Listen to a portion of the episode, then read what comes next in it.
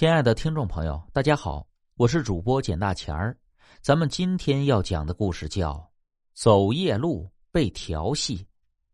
相信大家也听过一些关于投胎的故事。其实有时候身边也有赶着投胎的，不过你看不见，只是各走各的，互不干扰。要是都能看到，这个世界岂不会乱了？我说呀。村里有一个电费收费员，每天都会骑着一辆破旧的二八。他的这辆车除了铃铛不响，别的地方都不行了。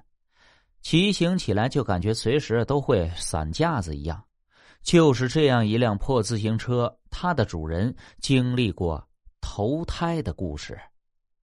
那这个电费收费员呢，叫亮子，每天奔波于村里和镇上，也不知道他一天天在忙些什么。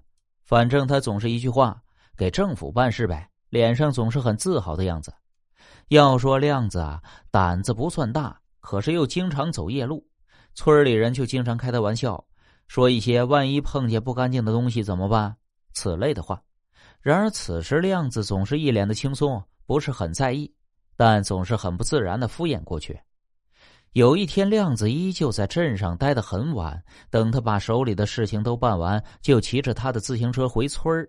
其实这里到村子里也就是十几分钟的事情。此时已经快十一点了，亮子点燃一根烟，叼在嘴里就出发了。夜色中那点点星火显得特别显眼。静静的在路上回想一辆自行车哗啦啦的声音，简直太诡异了。更觉得是这亮子的车速也不慢，烟灭了，亮子用脚刹车，已经没有烟了。亮子有点着急了，懊恼自己怎么不买烟呢？现在距离村里也就几分钟的路程，亮子咬牙又开始上路了。没有了那点火星，自行车此时在飞奔，但是不巧的是车链子掉了。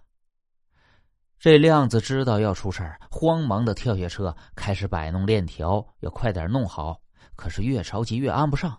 他用袖子擦了一下额头的汗，呼吸慢慢变得沉重、寂静的可怕。亮子沉重的呼吸声混合着自行车的零件声，格外的诡异。就在此时，那个让亮子惊恐的声音又出现了。自行车被亮子蹬得飞快，车子也像散架一样的叫喊着。他想快点回到村里，回到自己家里，而且满头大汗，怕什么就来什么。一个熟悉的声音又传到亮子的耳朵里，他更加用力的蹬着脚蹬，车子的转速达到了几千，哗啦一声，车链掉了，真是屋漏偏逢连夜雨啊！跟我来，跟我来！一个女子的声音打破了夜空的黑暗。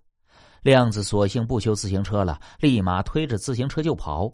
可是这样子边跑，跟我来的声音一直在他前面，就像在引导着亮子。准确的说，应该是亮子在跟着这个声音，因为亮子的速度慢了下来，毫无状况的往前走，一直走，已经走过马路，往地里走了。地里的疙瘩路不能阻止亮子推着破自行车前进。就这样毫无头绪的跟着那个声音，他的世界现在好像只有这个跟我来的声音。怎么说呢？他不受自己控制了，不受自己大脑支配。就在这时，亮子被什么东西绊倒了，裤兜里的打火机正好磕到了一块石头上，嗡的一声爆炸了，裤兜里闪了一下火花。这说来也奇怪，声音瞬间就消失了。这样，亮子晕乎乎的站起来，定眼看了一下四周。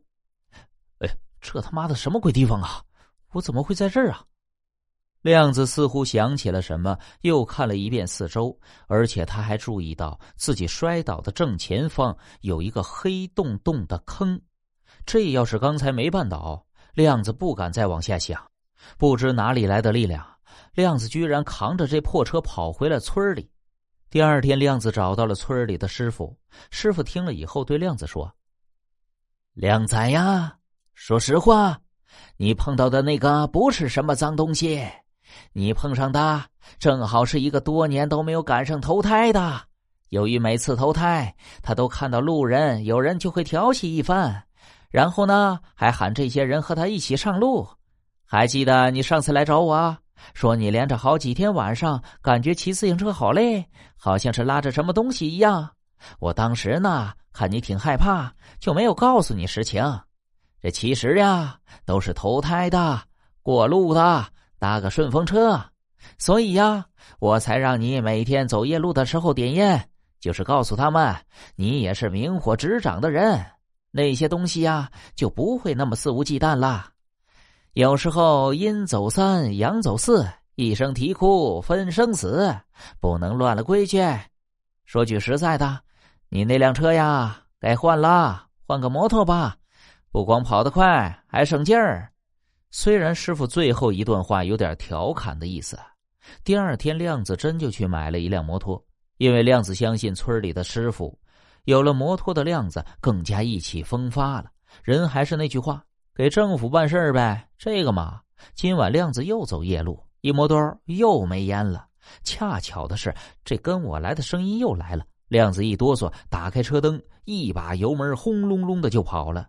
哼，想让我跟你走，你得先追上我。